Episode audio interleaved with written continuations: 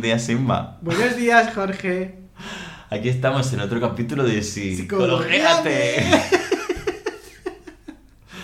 bueno, aún me estoy recuperando del episodio anterior. ¿Qué temazo? Sí, Madre mía, sí, ¿Cómo nos toca el amor, eh? de verdad que sí. Mm. Pero bueno, ¿hoy de qué vamos a hablar, Inma?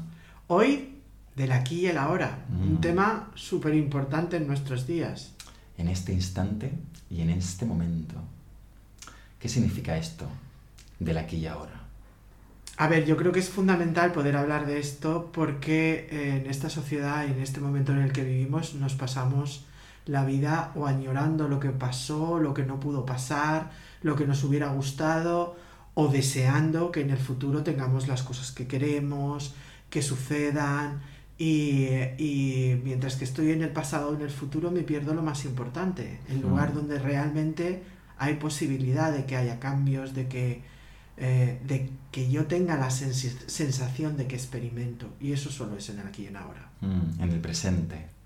Claro, porque estar en el pasado, pues se relaciona con estar en la tristeza, estar en la nostalgia, incluso en la depresión. Y estar en el futuro es estar en la preocupación, en la, en la ansiedad, en la anticipación. Y claro, todo esto nos aleja, como tú dices, Ima, de donde estamos realmente, en el presente. El pasado ya pasó, ya no existe y el, futuro no ha llegado. Sin embargo, lo que cuesta estar en el presente. Nos cuesta muchísimo. Hasta momentos que son fundamentales, que realmente nos podíamos parar y disfrutarlos, enseguida sale esa vocecilla que te manda a un lugar o al otro, Mm. eh, eh, impidiéndote quedarte con eso. Claro, claro. Yo recuerdo una muy, muy potente de, de no estar en el presente hace, hace unos años, de cuando regresé de Inglaterra y acabé aquí en Alicante, que mi mente estaba anhelando todo lo que se había dejado en Inglaterra, los amigos, el trabajo estable, la estabilidad, y todos los proyectos por los que me, me había venido no me estaban funcionando, y entonces estaba o en el pasado anhelando todo lo que había perdido, o en el futuro cuando todo esto se hubiera resuelto. Y entre medias me estaba perdiendo estar en lo que me estaba pasando. Y hubo un día que pensé, ¿qué hay aquí que no tenga en ningún otro sitio y que no estoy viendo? Y de pronto vi el mar. No porque antes no lo hubiera visto, pero no le estaba prestando atención. Y a través del mar y de sentir la tranquilidad, de estar, de, de apreciar la belleza de lo que tenía cerca, desde ahí... Desde el presente. Exacto, exacto. Desde ahí empecé a conectar con el presente y a aceptar esta situación incómoda de cambio y transformación en la que por mi propia decisión me había metido. Claro que esto nos lleva a la neurosis. Si estamos en la neurosis, no estamos en el presente. ¿Y qué es la neurosis? Buah, pero este es otro tema para una. para, vamos, para dedicarle. Hmm. Aunque ya hemos hablado en alguna ocasión, yo creo que sería interesante que le podamos aclarar un poquito cuando hablamos de la neurosis, porque algunos de nuestros oyentes estarán pensando, ¿nos estáis llamando loco? Claro, claro. Todas somos neuróticas. No nos salvamos nadie. Y bueno, podríamos definir la neurosis como un oscurecimiento de la capacidad de percibir a nosotros mismos y al mundo, a nuestro entorno. Entonces, claro, desde ahí todos somos neuróticos. Y nos hace tener como cierta ceguera emocional sobre los procesos que nos están pasando. Cuando son procesos que nos gustan, no tenemos, parece que no tengamos ningún problema en tenerlos cerca, pero cuando son procesos que nos resultan incómodos, parece que nos vamos a otros lugares para, para no sentirlos. Bueno, para no sentirlo no lo sé, porque muchas veces nos imprimimos mucho más sufrimiento. El problema es que no es un sufrimiento real, es el Mm. sufrimiento de estar con las gafas oscuras de la neurosis. Correcto, correcto. Si nos paramos y estamos en el presente de qué está sucediendo, entonces empezamos a quitar variables que nos están impidiendo poder ver con naturalidad. Claro, y esto de la neurosis no es nada nuevo. En, en la filosofía budista llamaban a la neurosis actual, la llamaban samsara, que era como dar vueltas y vueltas sin salir a otro nivel, que sería lo opuesto al nirvana, como la paz y la tranquilidad, ¿no? La realización. Y claro, dentro de que en el presente se pueda estar sufriendo y para no estar en ese sufrimiento nos vamos a algo cíclico, a algo que rumiamos y lo sustituimos por un sufrimiento diferente, la realidad es que ese sufrimiento es el punto de partida. Qué interesante esto, Jorge. Mm. Pues este punto de partida en la filosofía budista le llamaban dukkha, como una insatisfacción. Y esta insatisfacción la podemos transformar en estar con nosotros mismos en vez de alejarnos. Y utilizaban un proceso que lo vamos a llamar vipassana. El vipassana era una manera de estar en el presente, como en un darme cuenta, un insight. Pero claro, yo me puedo dar cuenta de que me duele la cabeza, o me puedo dar cuenta, no sé, de cualquier cosa, de que hace frío. Pero eso serían como darme cuentas como descafeinados, como simplemente corporales. Y el vipassana em, tiene como cuatro puntos. Sería como primero, me doy cuenta de mi cuerpo, qué pasa en mi cuerpo, siente dolor, siente frío. Luego sería el segundo nivel, la emoción, que sería lo más cercano a lo que nos duele. El tercer punto sería el pensamiento. Y luego, por último, sería la observación de la naturaleza de la mente que es consciente. La naturaleza de la mente que es consciente. ¿Y qué quiero decir con esto? Porque a mí esto me cuesta, me cuesta. No lo termino de coger, se me escapa un poco de las manos. Pero yo lo entiendo como que por el mero hecho de existir, se sufre. Ahora bien, podemos sufrir por cosas que no están pasando o podemos sufrir por un dolor que es más existencial. Un dolor real. Exacto. Sí, sí, sí. A veces también pienso que puede ser algo más como, como algo más colectivo. Del que por el mero hecho, ya no solamente del existir, sino como que podemos sentir el dolor del mundo el dolor de la humanidad a través de este proceso de vipassana. Pero bueno. Bueno, esto es lo que dicen también la, la, sensación de la humanidad compartido, de, poder sentir que todos lo pasamos mal, que eh, hace, genera una energía de, de, cercanía, de ayuda, de, de todo que es, pues mira, ahora en estos tiempos de COVID lo que hace que la gente tire para adelante. Claro, claro. Y claro, ¿qué, podemos hacer para estar en el presente? Porque esto es difícil. Ya vemos que nos vamos al pasado y al futuro de una manera facilísima sin darnos cuenta. ¿Qué podemos hacer? ¿A ti, qué te sirve? ¿A ti cómo puedes? Cómo, ¿Cómo haces tú, Inma, para estar en el presente?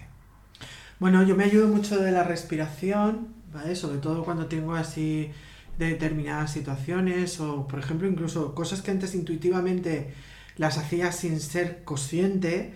Eh, ¿Quién no de repente ha tenido que enfrentarse a una tarea, llamas estudios, leer o lo que sea, o estás leyendo algo que no entiendes, ordenador y todo, y hay un momento en que te paras, respiras, mm. miras para otro lado, bueno, pues esta pequeña técnica que nos parece tan intuitiva, también es muy real en, en tu, en, simplemente estoy aquí ahora. Mm. El pararme, sentir cómo estoy respirando, qué me está pasando, pues oye, a lo mejor noto que la respiración es muy corta mm. y, y, y, sobre todo el sostener y aprender a sostener, quedarte ahí.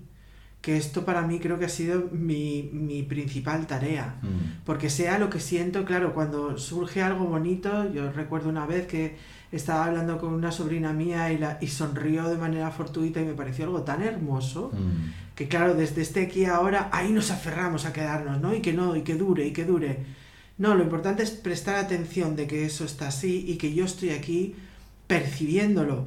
Pero cuando no es algo tan agradable, cuando lo que estoy sintiendo realmente es dolor, ahí es donde esta sociedad yo creo que también tiene cierta culpa, nos ha fomentado el que no, no, no, no, si estás sufriendo, tú tienes que salir de ahí, tienes que mm. salir de ahí. No estés triste. Por ejemplo, o, o, esto no lo aguantes, o esto no. Claro, yo no puedo aguantar a alguien que me esté chillando, indudablemente. Mm. No tengo por qué aguantarlo. Claro. Pero cuando yo estoy chillando por dentro, ¿qué hago yo para poder sostener que estoy chillando por dentro? Pues solo estando en el aquí, en el presente y reconocértelo, es la única manera de decir, Vale, ¿y ahora qué puedo hacer? Qué importante es la respiración para poder tomar contacto con ese proceso interno nuestro. Sí, yo la respiración también es algo que, que necesito. Y no siempre hago, pero muchas veces me doy cuenta de que respiro de una manera entrecortada o que estoy aguantando la respiración y este para mí es uno de los primeros síntomas de que algo me está pasando sin saber exactamente lo que es. Sí. Desde ahí puedo respirar un poquito más y a lo mejor algo sale, otras veces no. A mí también me ayuda mucho el pasear. El pasear y estar en contacto con la naturaleza. Desde ahí me ayuda mucho a soltar mucha tensión y me ayuda a ponerme en contacto con los procesos tiernos que me estén pasando. Es como si de alguna manera yo hubiera aprendido a no sentir ciertas cosas que me pasan. Y esa manera de no sentir me ayuda a sobrevivir. Pero ya con 40... Esto es fundamental. Claro. Y ahora con 40, eso ya no me sirve. Ya no me sirve no estar en contacto con lo que me pasa. Es que eso es un proceso de crecimiento maravilloso. Ojalá pudiéramos estar todos en la línea de prestar atención y darnos cuenta de que en, otras épocas de, vida, de nuestra vida aprendimos estrategias que si bien nos ayudaron mucho a salir adelante, mm. no nos están viniendo bien ahora. Claro, claro, pero claro, ¿cómo se deja algo que de alguna manera nos ha ayudado a sobrevivir, aunque sea algo disfuncional?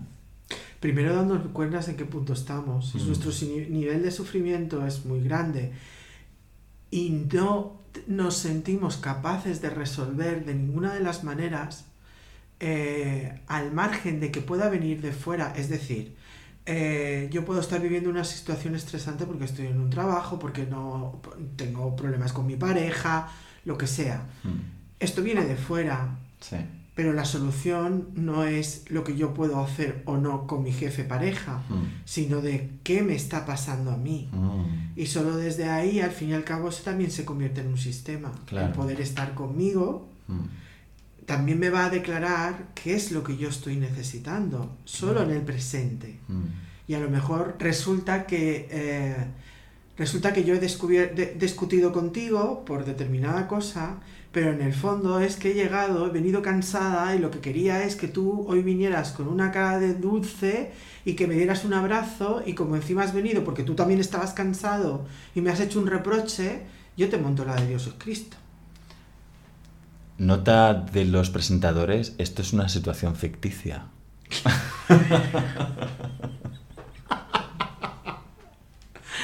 Pero no creo que sea demasiado diferente a lo que nos pasa. que habrá mucha gente que la ha pasado. Vaya que sí. Es un poco eso, que solo estar en el presente es cuando nos vamos a poder percatar de decir en qué bucle estoy por dentro y si realmente no, no hay salida, no veo de ninguna manera, es porque tengo que apartarme de ahí y entonces empezar a prestar atención dentro. Entonces hemos dicho, respirar, importantísimo. La naturaleza, que yo creo que también, a mí me ayuda también. A ti también te ¿eh? ayuda, ¿no? Sí. Yo creo que también es un factor fundamental la corporalidad. No solo la respiración, sino la corporalidad. ¿Y a qué te refieres con la corporalidad? ¿A ti no te ha pasado nunca que de repente has pasado un día, no sé qué, que has tenido muchas cosas o llevas un día y de pronto empiezas a decir, uy, me noto las piernas, no sé qué me pasa, o las rodillas, o a mí, por ejemplo, especialmente el cuello, la espalda. El darme cuenta de decir, uff, ¿cómo estoy por dentro? ¿Qué se une? ¿Cómo está esta respiración? ¿Cómo se, se une lo que, la parte esta que tengo con la corporalidad? Unir la respiración con la corporalidad de forma que yo pueda prestar atención a que si estoy en, en, que mi cuerpo está hablando de una determinada manera, es para, déjatelo de fuera y prestar atención a lo que te está pasando dentro. Mm. Si a eso le unes la respiración, pues vas a encontrar ahí un lenguaje y una información muy interesante. Qué ejemplo más bonito porque es muy parecido a lo que estaba contando antes del Vipassana. La parte corporal es la parte más superficial, pero a través de conectar en el presente con eso que te está pasando de malestar corporal, lo utilizas como el hilillo para profundizar a las capas más profundas de la emoción y el pensamiento. Sí, realmente es así. Mm. No solo eso, sino que te, que te da información de qué te está pasando. Claro. En eh, personas que a lo mejor están sosteniendo una emocionalidad muy grande y tienen grandes dolores de cabeza. Mm. Una emocionalidad, bien sea estrés, bien sea que tengan muchas ganas de llorar, muchísima gente que se pone a llorar y de repente tienen unas jaquecas impresionantes. Mm. Dolores de espalda, a veces los brazos, las rodillas, estómago. Mm. Oye, ¿qué me pasa que estoy con el estómago? O gente que tiene eh, afonías o problemas de garganta eh, recurrentes. Mm. Bueno, pues ¿qué me está pasando ahí? Y a, ver, a lo mejor sí que podemos ver en la línea de la historia por hacer un trabajo más profundo de cómo estoy haciendo para que yo habitualmente tenga este tipo de dificultad. Mm. Pero y al margen de que pueda ser algo más profundo o más eh, intuitivo a lo largo de mi historia, me va a dar información en el aquí ahora de, oye, ¿qué me pasa a mí? En Mm. este momento que siento la garganta tan, traga- tan cerrada o que siento deseos de vomitar y no estoy ni he comido nada para desear. Um, Yo, a mí, por ejemplo, cuando tengo mucha ansiedad porque me ha pasado algo, a veces que siento realmente deseos de vomitar. Mm. Párate ahí, respírate eso. Mm. Estate aquí en este momento, no huyas. Mm. Y verás que te da información. Claro, claro, pero no es fácil. Vivimos, en- vivimos en una sociedad del hacer y de que se valora a la persona por lo que hace y no por lo que es. ¿Cómo se cambia eso? Si, si el no hacer se convierte en no valgo, ¿cómo puedo yo darme el espacio de estar conmigo mismo con todas las cosas que tengo que hacer, con todas las cosas pendientes? ¿Cómo se puede estar tranquilamente en el no hacer para estar con uno mismo en una sociedad donde lo que se valora es lo que haces y no lo que eres? Me gustaba mucho una frase de Claudio Naranjo que decía que en nuestra sociedad debemos aprender a descansar en el no hacer. Y no se refería al acostarte en la cama, se refería al estar contigo sin hacer nada más que estar contigo. Eso es fundamental. Porque solo también a veces estar ahí es cuando nos damos cuenta de las etiquetas que nos ponemos, Mm, de la autoestima cómo está, y muchas veces como que poco nos queremos, mm, y de cuánto nos cuesta sostener determinadas emociones. claro, claro. Sí, a mí fíjate que una de las emociones que más me cuestan sostener es la del amor. Bueno, y a mí la ternura. Fíjate. Qué curioso, ¿eh? Mm. Lo digo porque como antes estábamos hablando de que nos salimos del presente por la ansiedad, por la preocupación, ¿sabes? Por cosas, digámosle, entre comillas, negativas. Pero también nos pasa, como neuróticas que somos, que nos cuesta sostener sentimientos tiernos y bonitos. Vale, hemos dicho de pormenores del esto, en, el, en la respiración, en la naturaleza, la corporalidad. ¿Queremos añadir alguno más? Sí. Mm, ¿Cómo gestionas tu tiempo? Esto también es importante. Lo que decíamos del, del hacer, hacer, hacer. Sí, claro, si toda la vida, toda nuestra vida está montada desde muchísimo trabajo, muchísima exigencia y obligaciones, ¿en qué punto del día nos estamos haciendo un chequeo de cómo estamos en este momento? en vez de simplemente ir con el automático y con la inercia de todas estas imposiciones que nos hemos puesto. Lo que quiero decir es que también tenemos que poner conciencia en el que si queremos tomar contacto con lo que nos está pasando, tenemos que darle un espacio de manera consciente en nuestro día. No simplemente Exacto. esperar a que sintamos un malestar y desde ahí voy a respirar, sino que se convierta en algo rutinario. A mí esto me ayuda mucho en la meditación. Me gusta tenerla presente. Y cuando la practico de manera regular, lo que me doy cuenta es que muchas veces no me doy cuenta hasta que me siento a meditar de cómo mis pensamientos van a toda pastilla.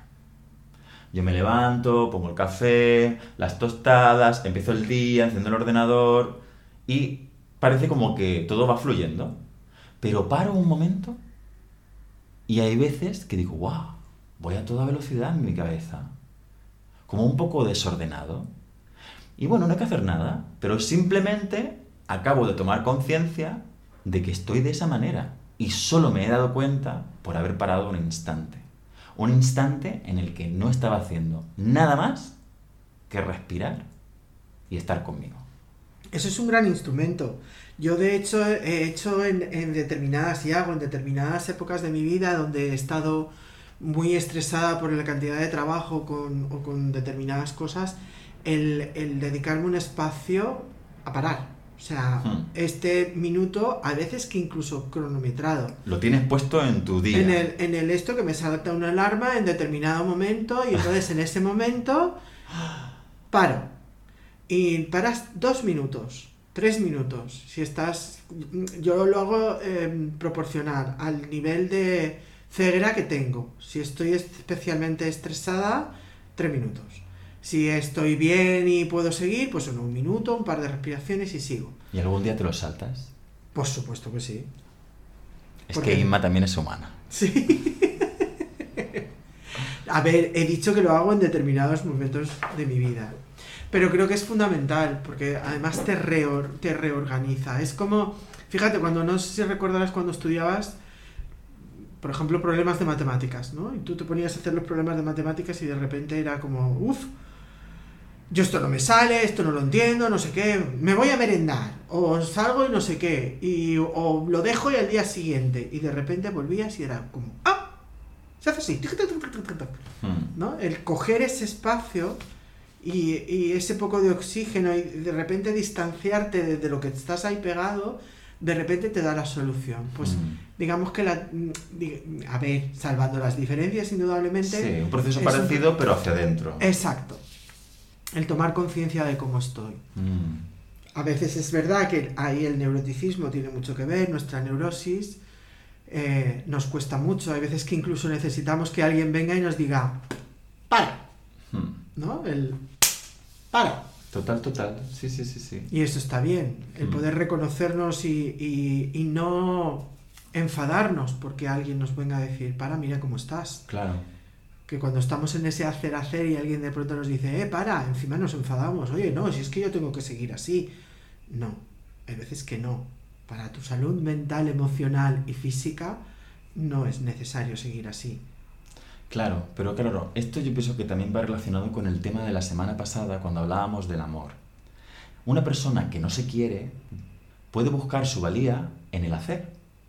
Y claro, si yo tengo éxito profesional, si yo hago mucho deporte, si yo quedo, tengo un nivel de vida social extraordinario, todo eso parece que te esté nutriendo. Pero de pronto te pones enfermo. O de pronto tienes un accidente. Y te toca estar sin todas esas cosas que haces. Claro, de pronto una persona puede sentir que no vale nada. Porque la valía venía por agentes externos, por todo lo que yo hago hacia afuera. Y claro, ¿cómo se cambia el foco desde que uno se tiene que querer, haga lo que haga? De que el amor no tiene nada que ver con el hacer. ¿Cómo uno va a querer tomar contacto con no quererse si no se está dando cuenta? Claro, pero aún así con todo y con eso, más que el, es fundamental el poder ser consciente de que todos quererse no significa querer la parte amable de nosotros, mm. sino querer también la parte menos amable. Sí, sí, sí, sí. Y ver qué hago con eso. Claro. Y, muchas veces eh, nos sucede que cuando nos metemos en ese punto de hacer es precisamente para no poder estar, mm. para evitar estar en esa parte menos amable de nosotros. Sí, estar en el no hacer. Mm. Y claro, el darse cuenta de que uno no está bien en un momento determinado es el hilito del que poder tirar. El darme cuenta del desajuste es la herramienta esencial a través de la cual el viaje al encuentro con nuestra esencia. Es así. Y eso solo se puede hacer en el presente. Mm, ni en el pasado ni en el futuro. Mm. En el pasado podemos encontrar un hilo conductor de cómo hemos llegado hasta aquí. Pero yo ya no puedo cambiar a nadie ni nada de lo que pasó en el pasado. Y el futuro, a veces estamos tan concentrados hacia dónde queremos llegar que nos hemos perdido todo el camino. Mm. Y no solo hemos perdido el, el, trayecto, hemos perdido a personas, a experiencias Mm. y de repente podemos llegar o no a lo que queríamos sin darnos cuenta de todo lo que ha habido por el camino. Mm. Esto pasa muchas veces también en cuestión del hacer. Mm. Personas que de repente llegan a la meta de ser director de no sé qué o de conseguir determinado trabajo y de repente el darse cuenta de que como estaba tan en el hacer he machacado muchas cosas alrededor y en el trayecto de llegar hasta ahí sin darme cuenta solo porque estaba eh, completamente enfocado a eso. Claro, claro. Esto pasa mucho con la gente que se jubila. Esta gente que se ha dedicado una vida casi exclusiva al trabajo y de pronto se jubilan y pierden toda su identidad. Como Sí. que el trabajar se ha convertido en una manera de no mirar durante décadas a aspectos de uno mismo que una vez te jubilas ya no tienes opción. Pero claro, ha sido una estrategia que te ha ayudado a sobrevivir durante 40 años, toda una vida laboral. Pero claro, al final, todo lo que es tuyo te está esperando. Exacto. Y así lo pasan luego de mal, con la jubilación. Que les dices, "Mm, ¿y qué podrías hacer?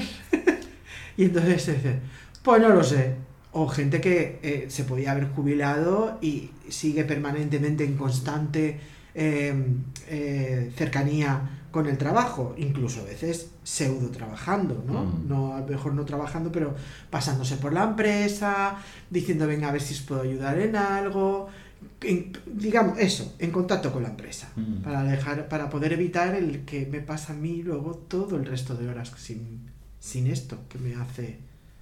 Sí, sí, sí, sí. Yo tengo un ejemplo de, de- un colega que se tiró 40 años trabajando.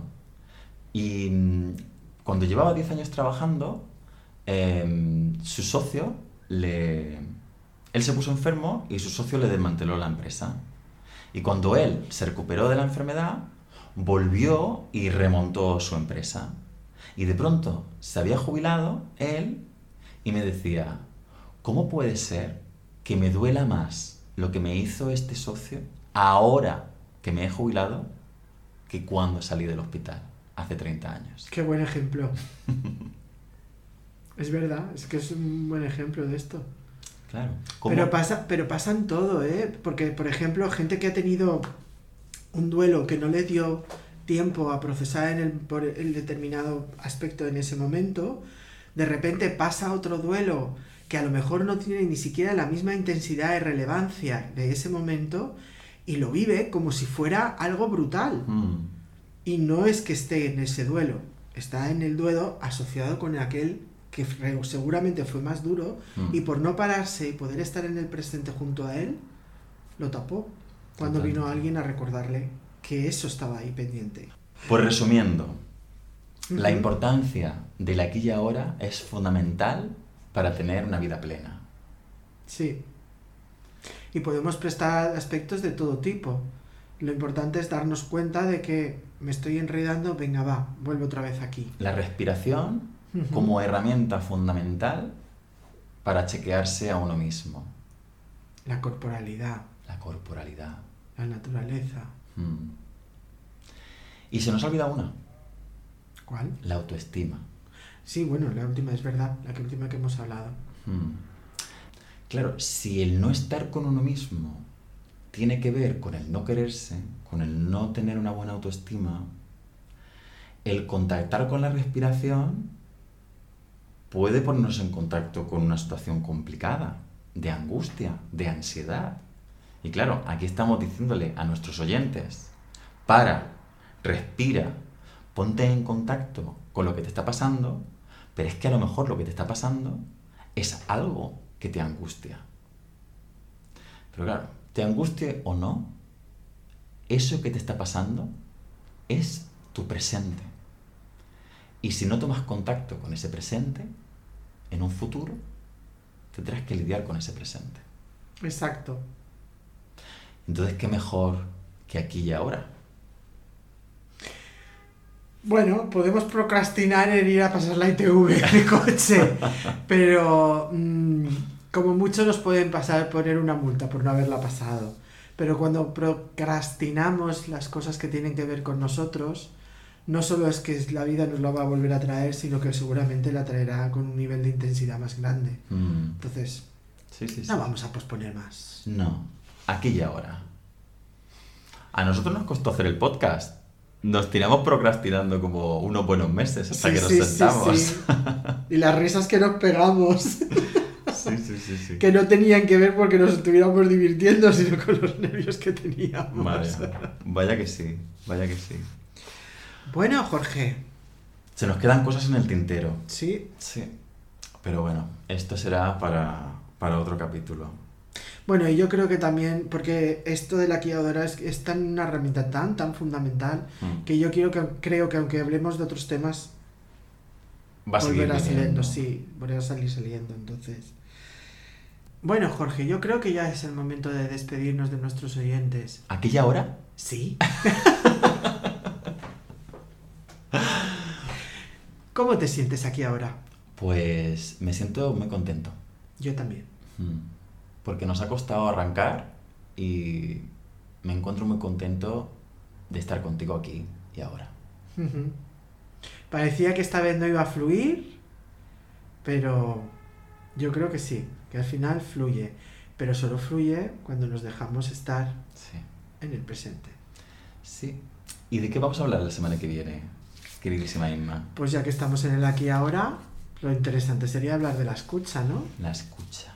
Pues nada, Nos vemos pronto. un beso a todos Un beso. y a todas.